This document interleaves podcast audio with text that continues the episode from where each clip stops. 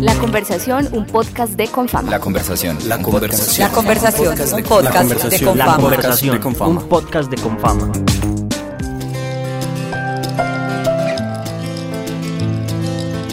Un saludo muy especial para todos ustedes quienes nos escuchan y están muy atentos a la conversación de Confama, este podcast donde queremos enriquecer la conversación, poder acercarnos mucho más a ustedes y hablar de diversos temas de interés para las audiencias de Confama, para quienes están ahí muy atentos a todo lo que se está emitiendo en estos momentos. En esta oportunidad tenemos un tema que seguramente es del interés de todos ustedes, un tema que a todos en la familia nos está tocando más en estos momentos donde estamos en en el aislamiento social, donde estamos preocupados también por el tema de los empleos de los recursos y por eso hoy con fama pensando en todos ustedes quiere hablar del consumo responsable. El consumo responsable que se hace desde pequeñas acciones, se hace desde el hogar y que se ve en un impacto muy grande en el tiempo, un impacto directo en nuestras familias. Y para hablar de este tema está con nosotros Cristina Hernández Betancourt. Ella es la responsable de oportunidades financieras de Confama. Cristina, un saludo muy especial y muchas gracias por estar con nosotros. Bienvenida a la conversación de Confama.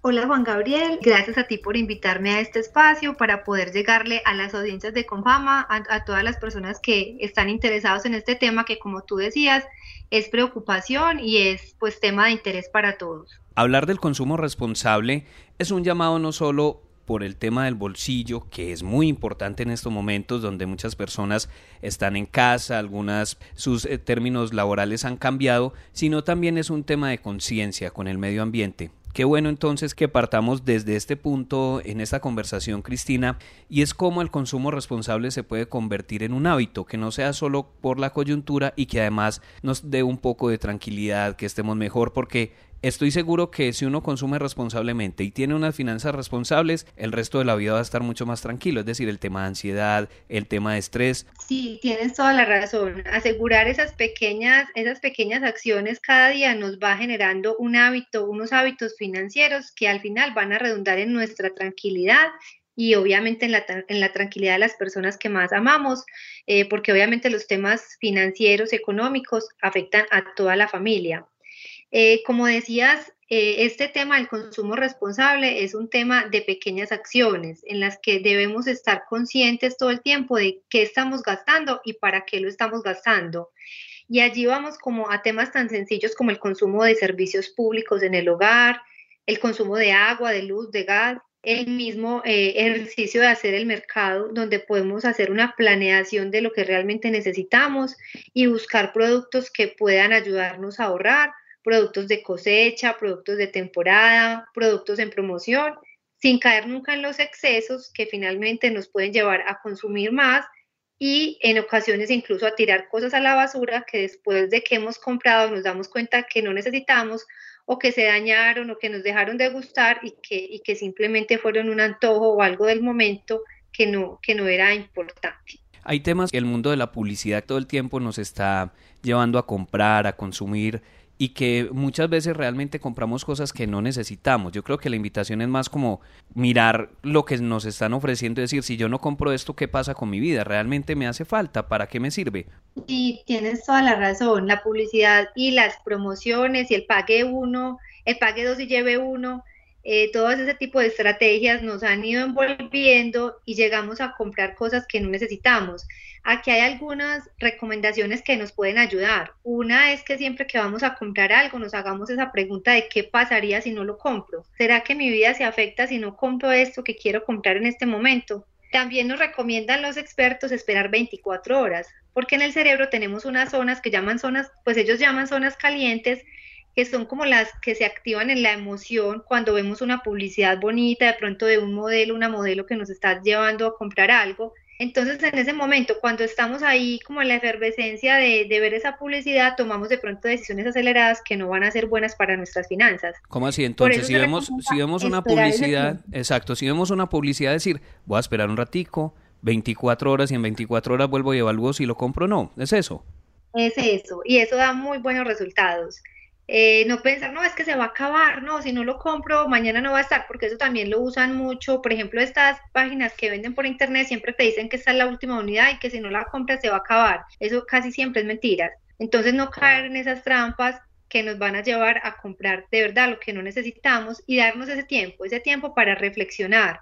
También a veces esconder las tarjetas de crédito de nosotros mismos porque pueden ser las enemigas número uno a la hora de comprar de más. A veces consideramos esos cupos de tarjeta de crédito como si fueran un salario adicional o una plata que no tenemos realmente, que después vamos a tener que pagar.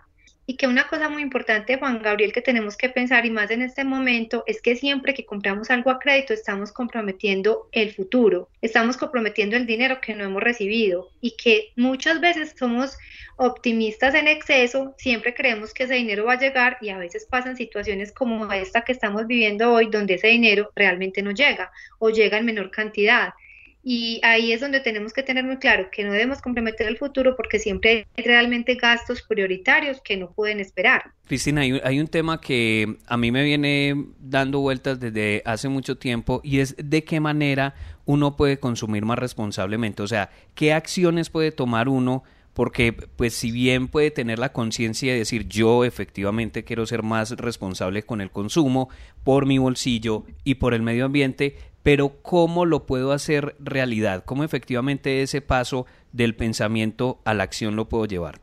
Bueno, yo, yo pensaría que muchas de las, de las acciones que hablábamos ahorita nos ayudan, como por ejemplo consumir menos agua, consumir menos luz, consumir menos gas, eh, tener mucho cuidado con las compras de alimentos. Los alimentos son perecederos, muchos de ellos, y a veces compramos sin pensar en cuánto realmente podemos consumir y al final terminamos botando a la basura esos alimentos que se dañan. Entonces, siempre tener como esa medida de yo cuánto realmente voy a consumir para comprar alineados con eso nos va a ayudar a consumir menos, a cuidar los recursos como tú dices y a también a cuidar nuestro bolsillo.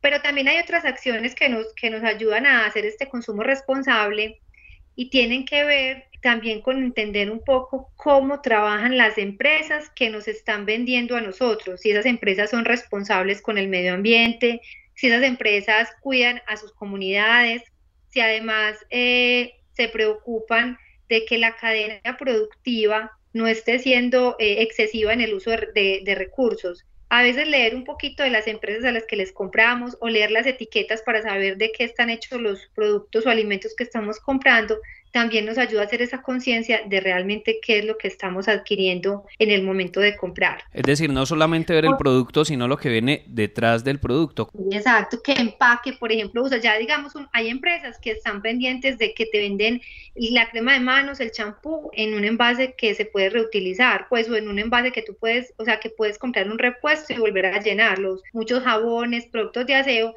están llegando ya en repuestos ese tipo de consumo es un consumo más responsable. Otra recomendación también puede ser, digamos, a la hora también de cuidar un poco más el bolsillo, es usar marcas blancas en algunos productos donde no es necesario usar una marca como tal. Eso también nos puede ayudar pues en tema de, de, hacer un consumo o un uso responsable pues del recurso financiero como tal. Y siempre tener como pendientes estas palabritas que, que empiezan todas por R curiosamente, que son reutilizar, remodelar, reciclar y reparar que van básicamente a pensar si algo que yo necesito lo puedo usar de, a partir de otra cosa que tengo en mi casa, si puedo reparar los muebles, si los puedo de pronto volver a hacerles algún retoque para que se vean más modernos, sin necesidad de ir a comprar otros, porque seguramente esos que yo voy a sacar se van a convertir finalmente en basura. Entonces, ¿cómo volver a pensar en, por ejemplo, elementos de vestuario, hacerles alguna remodelación para que se vean un poco más a la moda sin necesidad de tener que volver a comprar. Cristina, en esta cultura antioqueña que de pronto nos han enseñado a ser tan amplios, como muchas veces dicen que hay que ser muy amplio y somos exagerados en las cosas que compramos, ¿cómo encontrar ese punto medio de consumir responsablemente, de hacerlo bien, sin caer en la avaricia, es decir, que no se sientan las personas que lo están haciendo, que están siendo avaros. Yo creo que se trata de, priorizar, o sea, siempre priorizar qué es lo más importante para mí y no renunciar a lo que es realmente importante. A veces por aparentarle al vecino compramos lo que no necesitamos o damos un regalo que de pronto no podemos dar o a veces ni siquiera al vecino, sino a, alguien de la familia. O sea, sentimos la presión de que el niño cumplió años y le tengo que dar un regalo costoso, o mi papá, o un hermano, quien sea. Realmente, a veces con un detalle de, de menor valor o simplemente un detalle digamos, simbólico, una invitación a comer, algo mucho más simple, yo puedo demostrarle mi amor a otra persona sin necesidad de gastar dinero. Entonces creo que se trata más de priorizar, de darle más importancia a lo importante, a las relaciones, a la comunicación, al compartir en familia. Y yo creo que este momento también nos ha enseñado eso, ese valor que tiene la familia y otras cosas más pequeñas. Y yo te quiero hacer aquí una reflexión, Juan Gabriel, es que nosotros a veces pensamos que tener unos ahorros, en vez de gastárnoslos, puede ser un acto de avaricia o que soy amarrado o que mañana de pronto me muero y para qué ese dinero hay guardado. Y yo creo que realmente es importante tener un fondo de ahorros que nos puedan ayudar a solventar situaciones inesperadas, como puede ser esta que estamos viviendo, en la que muchas personas están perdiendo sus empleos, disminuyendo sus ingresos y a veces no tienen ese colchoncito en el que se pueden soportar mientras pasa esta situación. ¿Cómo este momento donde hay retos muy especiales en nuestra vida, donde la vida está cambiando, donde efectivamente el futuro pues va a cambiar un poco y lo tenemos que reimaginar y lo tenemos que repensar desde todos los puntos de vista, incluyendo el financiero. Entonces, ¿cómo podemos ser más asertivos a la hora de consumir en estos momentos donde vienen retos, como estabas diciendo, los ingresos disminuyen, los contratos están terminando en, en, algunas oportunidades, desafortunadamente esto sucede, entonces cómo uno puede ser más efectivo en el consumo y también cómo puede prever este tipo de situaciones? En este momento yo creo que lo más importante es tener muy claros cuáles son tus gastos mensuales, gastos periódicos, pues gastos fijos que no se pueden aplazar para darles mucha prioridad, porque de pronto estamos recibiendo todavía un ingreso, pero ese ingreso no sabemos qué puede pasar. No sabemos esta crisis, a qué sectores puede afectar y a quiénes más de nosotros que hoy tenemos afortunadamente una vinculación laboral o tenemos nuestro negocio funcionando en caso de tener un negocio, eh, no sabemos a cuántos más podría llegar a afectar esta situación. Entonces, en todos, en todos los casos, creo que es muy importante ser muy mesurado con el gasto, dar prioridad a lo importante y tener reserva siempre de un fondo, pues que llamamos el fondo de emergencias o de imprevistos, que es el que nos va a ayudar a construir ese soporte para para poder aguantar estas situaciones, estas situaciones difíciles e inesperadas, como te decía pues hace un momento. Y yo quería como acotar un tema que me parece muy importante y es que en este momento también estamos en un momento de ser solidarios y ayudarle a los otros que de pronto están en una situación más difícil. Entonces mira que cuando tú estás lleno de obligaciones, deudas y compromisos, no vas a poder ayudarle tan tranquilamente a los otros. Entonces creo que hasta por esa situación de poder ayudar, porque la verdad yo creo que no hay nada que nos haga más felices en la vida que poder compartir y ayudar a otros, es que también tenemos que ser juiciosos siempre que podamos ser o manejar muy bien nuestras finanzas para poder tener esa capacidad de en un momento dado ayudar y tender la mano a alguien de la familia, algún amigo o incluso a un desconocido que realmente lo está necesitando. ¿Cómo volver este tema a un hábito? Que era lo, con lo que empezamos, es decir, bien, hay una coyuntura, nos están haciendo o nos estamos replanteando muchas cosas de nuestra vida, no solamente el consumo, pero uno cómo puede decir desde un principio, yo quiero consumir responsablemente, quiero volverlo un hábito y quiero también que mis finanzas estén más tranquilas. Los hábitos son siempre resultados de unas acciones repetidas que empezamos a incorporar en nuestra vida y que hacemos una y otra vez, porque si lo hacemos en este momento solo por la crisis, pues no va a ser un hábito. Entonces, lo primero es tener esa convicción de que lo queremos convertir en un hábito y empezar a hacerlo de a poco, ¿cierto? No siempre se va a poder lograr de un día para otro organizar las finanzas y más si de pronto venimos de una de una mentalidad o de una educación financiera pues que no ha sido la más apropiada. A lo que invitamos hoy a las personas que nos están escuchando es a que empiecen a hacer esas pequeñas acciones, algunas de las que ya hemos mencionado en esta conversación, pero sobre todo hacer una planeación financiera, sacar un ratico de la semana para saber cuánto tengo, cuánto me tengo que gastar, en qué puedo gastar, a registrar los gastos, ojalá diariamente. Registrar los gastos diarios es un hábito súper poderoso porque no solo te ayuda a controlar cuánto tienes y cuánto te queda, sino que te hace conciencia, te ayuda a generar esa conciencia de en qué estás gastando y si ese gasto es relevante o fue un gasto realmente inoficioso. Entonces, por eso ese hábito, así sea en una libretica o en un Excel, en, la herramienta que sea, no importa. Tener ese hábito de anotar los gastos, así sea una cajita de chicles, una ayuda que dir un semáforo, cualquier valor, por pequeño que sea, es un hábito muy importante que yo invitaría a las personas a empezar a cultivar en sus vidas diarias. Yo creo que también hay que hacer un análisis en estos momentos, Cristina, o por lo menos yo me lo he estado preguntando, es que realmente necesito de lo que tengo. Porque en estos momentos donde estamos en el ejemplo del aislamiento en casa, pues uno usa la ropa muy básica, los elementos que tiene más a la mano y se pone uno a ver que hay una cantidad de cosas, inclusive de ropa, que realmente uno dice, ¿para qué tanto? O sea, ¿cuánto es suficiente de lo que yo tengo? Y creo que eso puede cambiar un poco la perspectiva de lo que serán las inversiones personales en el futuro, incluso las eh, inversiones familiares.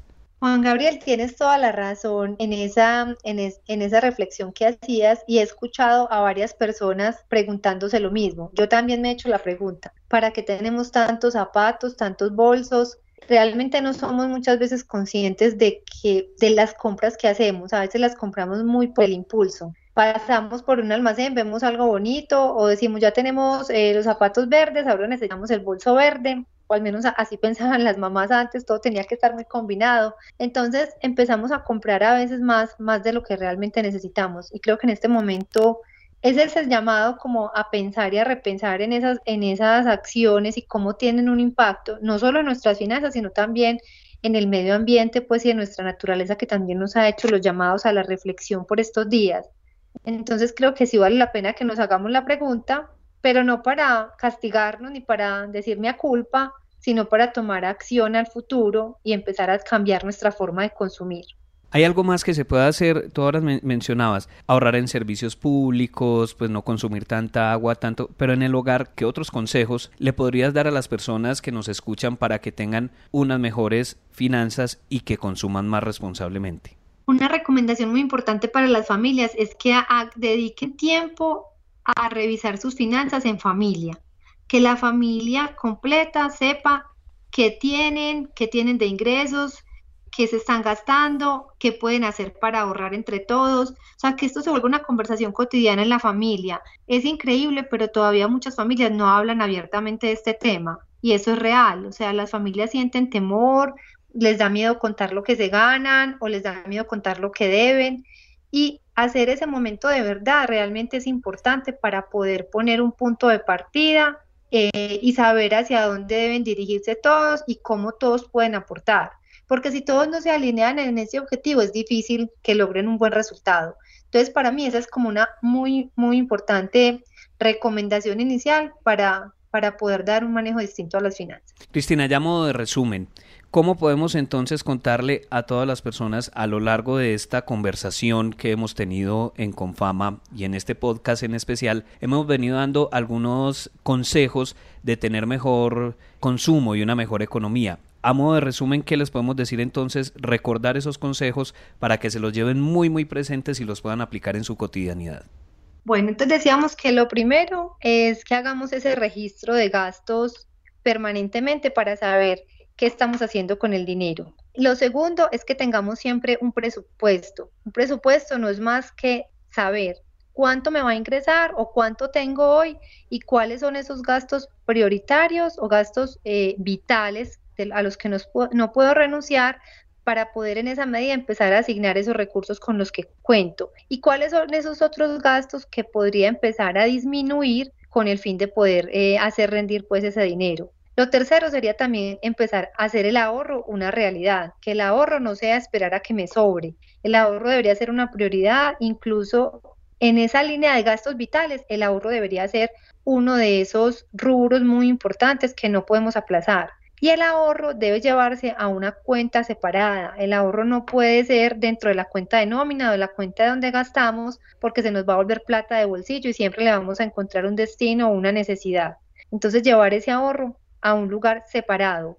Como otro punto importante es hacer esa planeación y ese seguimiento de nuestras finanzas en familia, como te decía ahorita. Y finalmente, pues empezar a tomar acciones y hacer como esos hábitos de una forma distinta de consumir que nos lleve menos al centro comercial, a ver las promociones.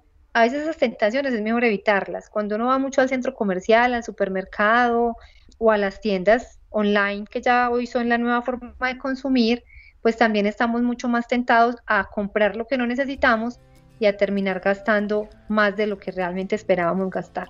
Consumir responsablemente, pensar si necesitamos o no, pensar en las ofertas, guardar la tarjeta de crédito, darse 24 horas para ver si compramos, un respiro, mirar cómo consumimos mejor en los servicios públicos en la casa, inclusive en la comida, que no quiere decir avaricia, ni mucho menos, sino que pensar realmente cuánto podemos consumir. Esos son algunos consejos y hay muchos más que ustedes podrán encontrar en todos los sitios web de Confama, las recomendaciones que estamos entregando permanentemente, pero además Confama está brindando un acompañamiento, una asesoría financiera a todas las personas que tengan dudas, se pueden comunicar con las líneas de Confama, la página web, las redes sociales, para que tengan un acompañamiento en estos momentos también, Cristina, y no solamente las personas, sino también los pequeños empresarios que están en las regiones, que están en la ciudad de Medellín y que en estos momentos están pensando mucho qué hacer con sus empresas, con sus emprendimientos. Así es, Juan Gabriel. Hemos dispuesto diferentes canales para atender las inquietudes de todos nuestros usuarios. Eh, no solo los afiliados, sino también las microempresas, eh, los agricultores. Hemos empezado a abrir incluso nuestro portafolio de servicios financieros a otros públicos que no atendíamos antes, buscando ser una de las de las fuentes de ayuda para ellos y de orientación en este momento. Cristina Hernández Betancur, responsable de oportunidades financieras de Confama, muchas gracias por estar con nosotros en esta conversación. Gracias también por entregar estos consejos a quienes nos escuchan y esperamos entonces que en una próxima oportunidad conversemos y que así le entreguemos más consejos de unas finanzas responsables, de un consumo también responsable a todos nuestros oyentes. Muchas gracias, Cristina. Bueno, gracias a ti. Bueno, a ustedes. Gracias a todos ustedes por acompañarnos en esta conversación de Confama. Los esperamos porque vamos a seguir con muchos más temas de interés para todos ustedes. Hasta pronto. La conversación, un podcast de Confama. La conversación. La conversación. La conversación, un podcast de Confama. La conversación, un podcast de Confama.